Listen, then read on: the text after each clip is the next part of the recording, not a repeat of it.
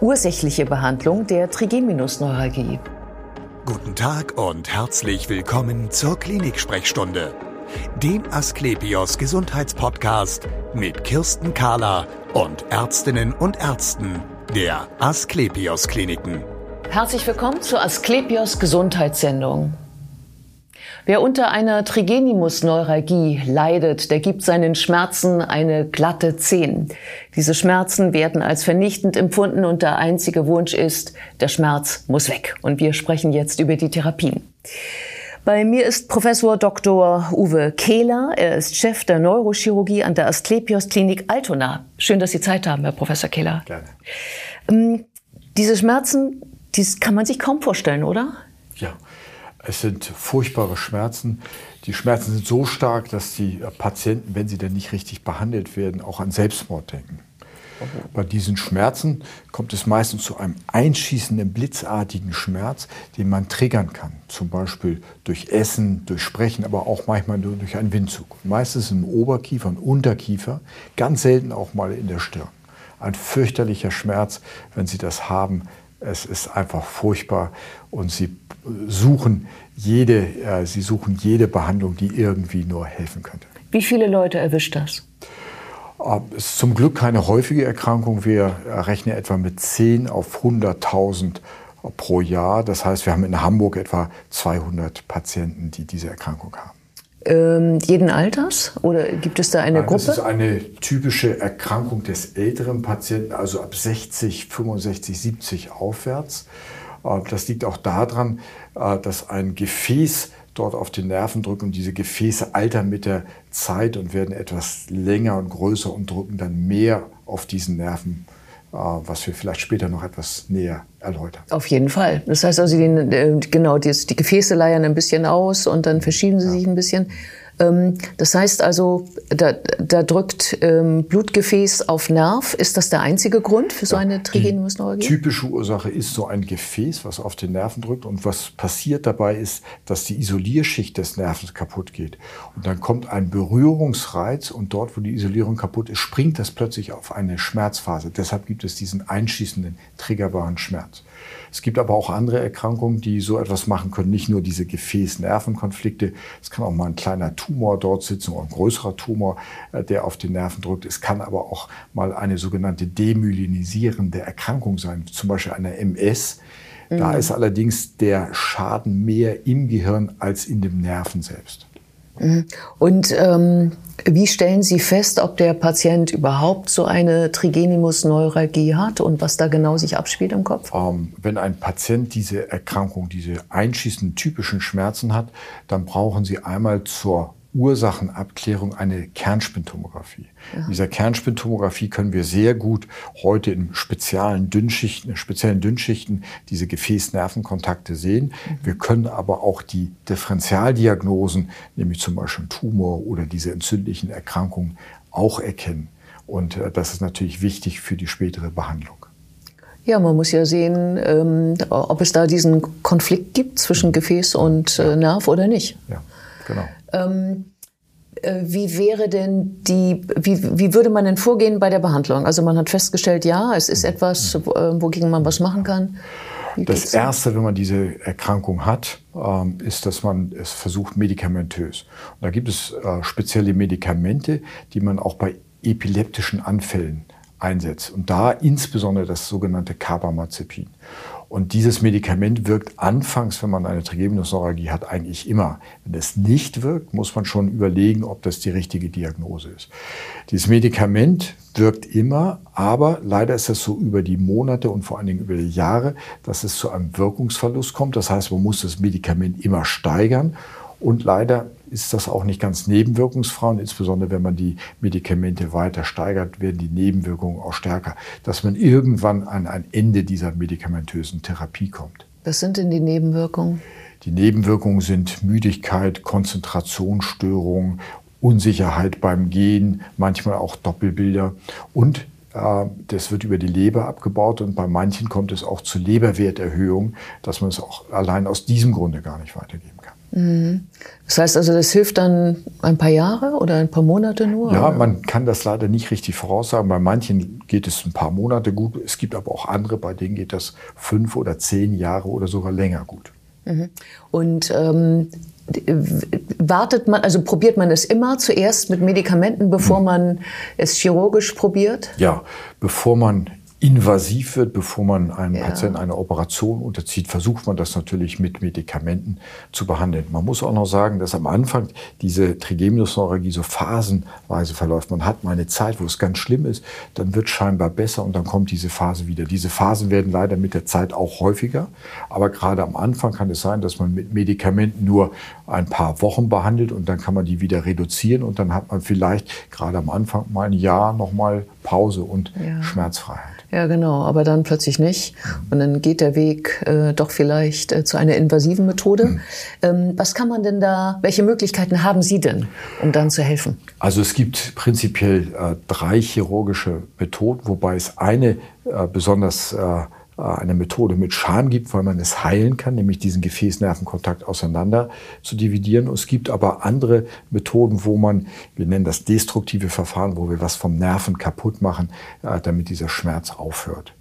Äh, aber das ist natürlich immer zweiter Wahl. Man will natürlich gerne den Nerven heilen lassen und auch die Ursache beheben. Ja, dann sprechen wir mal über die schönste Methode, ja. die man da anwenden ja. kann. Diese äh, Methode nennen wir auch mikrovaskuläre Dekompression oder Janetta-Operation, von dem der das mehr oder weniger publik gemacht hat. Bei dieser Operation geht man an diese Stelle, äh, wo dieser Gefäßnervenkonflikt ist. Und dieser Gefäßnervenkonflikt ist dort, wo der Trigeminusnerv in das Gehirn hineinzieht, beziehungsweise aus dem Gehirn herauskommt hinter dem Ohr sieben Zentimeter tief, also relativ tief. Man macht einen kleinen Schnitt hinter dem Ohr, man sieht das hinterher auch nicht, über eine Mini- äh, Trepanation oder Mini-Öffnung des Schädels, etwa zwei Zentimeter, zweieinhalb Zentimeter, geht man in die Tiefe, nicht durch das Gehirn, sondern an dem kleinen Hirn vorbei äh, zum sogenannten Hirnstamm. Dort präpariert man dieses kleine Gefäß unter dem Mikroskop von dem Nerven ab, verlagert das Gefäß Häufig kann man das durch die Verlagerung von dem Nerven so weit abpräparieren, dass alles gut ist. Manchmal scheint es zurückzuklappen, dann kommt ein kleines Polster aus Teflon dazwischen, damit es nicht wieder zu so einem, äh, zu so einem Gefäß-Nervenkonflikt kommt. Äh, Teflon im Kopf klingt ja erstmal abenteuerlich. Ist ja, das, das, ist ein kleines Polster. Das hat den äh, Vorteil, dass es zu wenig Vernarbung in diesem Bereich kommt. Genau, und dass es nicht wieder zusammenkommt, der Nerv genau, und, und ja. das Gefäß. Und ähm, das Gute daran ist, die meisten Patienten wachen von der Narkose auf und der Schmerz ist weg. Bei einigen dauert es ein paar Wochen, bis er weggeht, aber in den meisten Fällen ist das eigentlich sofort weg. Und man kann nach wenigen Tagen, äh, wenn der Schmerz weg ist, dann diese äh, medikamentöse Therapie langsam reduzieren und dann auch ganz absetzen. Und ähm, dann habe ich doch ein Loch im Schädel, oder? Ja, wir sägen, wie gesagt, ein kleines Stückchen aus dem äh, Knochen, äh, aus dem Schädel heraus. Das setzen wir später aber wieder ein und wird mit so einer kleinen oder kleinen Titannieten wieder befestigt, dass es auch äh, fest ist. Und man sieht nichts von außen? Man sieht von außen die Narbe, aber das ist hinter dem Ohr. Da hat man normalerweise Haare. Man sieht also hinterher nichts. Und ähm, die, die, Erfolgswahrscheinlichkeit, also Sie sagten ja eben gerade, ähm, direkt danach ist das Problem weg. Ja. Gelingt das immer? Ähm, nein, man, es gibt keine Operation, die eine hundertprozentige Erfolgsquote hat. Wir haben eine Erfolgsquote von etwa 90 Prozent. Und das Gute aber dabei ist, dass in vielen Fällen ja auch eine Heilung äh, tatsächlich da ist. Und äh, wir haben gerade eine Nachuntersuchung äh, durchgeführt, die Ergebnisse bekommen, dass auch nach fünf Jahren 90 Prozent unserer Patienten schmerzfrei oder ganz wesentlich schmerzgebessert sind. Ähm, immerhin ist es ja eine Operation am Kopf. Mhm. Also ist die Frage, was kann schiefgehen für mich? Ähm, das ist sicher eine Frage, wie häufig man das macht, wie geübt man damit ist. Alles, was man häufig macht, äh, ist natürlich deutlich sicherer und äh, je geübter man ist. Ähm, wir haben das als Routineoperation. Wir machen eine solche Operation etwa einmal in der Woche. Mhm. Ähm, und äh, die Gefahr ist, dass etwas passiert, sehr gering. Das häufigste, was passiert, ist, dass Hirnnervenwasser irgendwo ausläuft aus der Nase oder aus der Wunde. Das kann mal sein und das ist unangenehm, wenn man es nochmal behandeln muss, aber man kriegt das immer in den Griff. Und am Ende ist dann die Schmerzfreiheit äh, doch das Wesentliche, ja, was dabei erreicht wird. Ähm, jetzt hatten Sie ja noch von zwei anderen Methoden gesprochen. Da frage ich mich ja dann, warum man die überhaupt anwenden soll.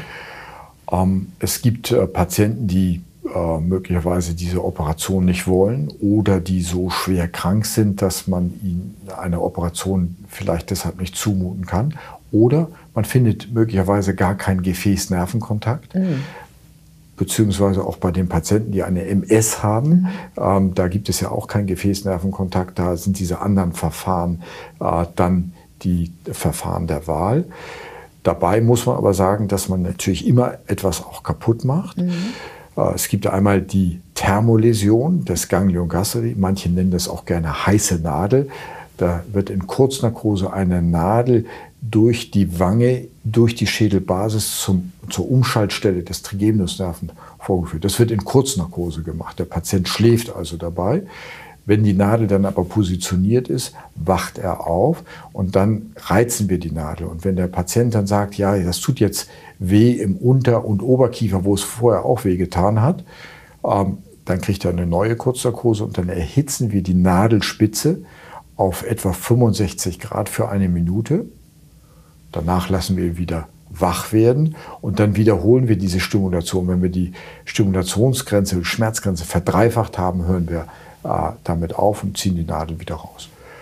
Eine Methode mit einer guten Erfolgsquote, auch 90 Prozent. Das Problem ist, dass es hier häufig Rezidive nach ein bis drei Jahren gibt. Mhm. Und häufig haben die Patienten in diesem Bereich auch eine Gefühlsstörung hinterher. Wir haben ja auch was kaputt gemacht, mhm. wobei wir durch diese äh, kontrollierte Erhitzung versuchen nur die Schmerzfasern und nicht die Berührungsfasern kaputt zu machen. Aber das funktioniert leider nur theoretisch, aber in der Praxis nicht ganz genau. Gefühlsstörung heißt äh, brausig oder auch Bewegung? Ist Nein, es ist nur Gefühlsstörung. Der ja. Trigeminusnerv hat nichts mit Bewegung zu tun. Der hat ja, ja, nur was mit Gefühl zu tun.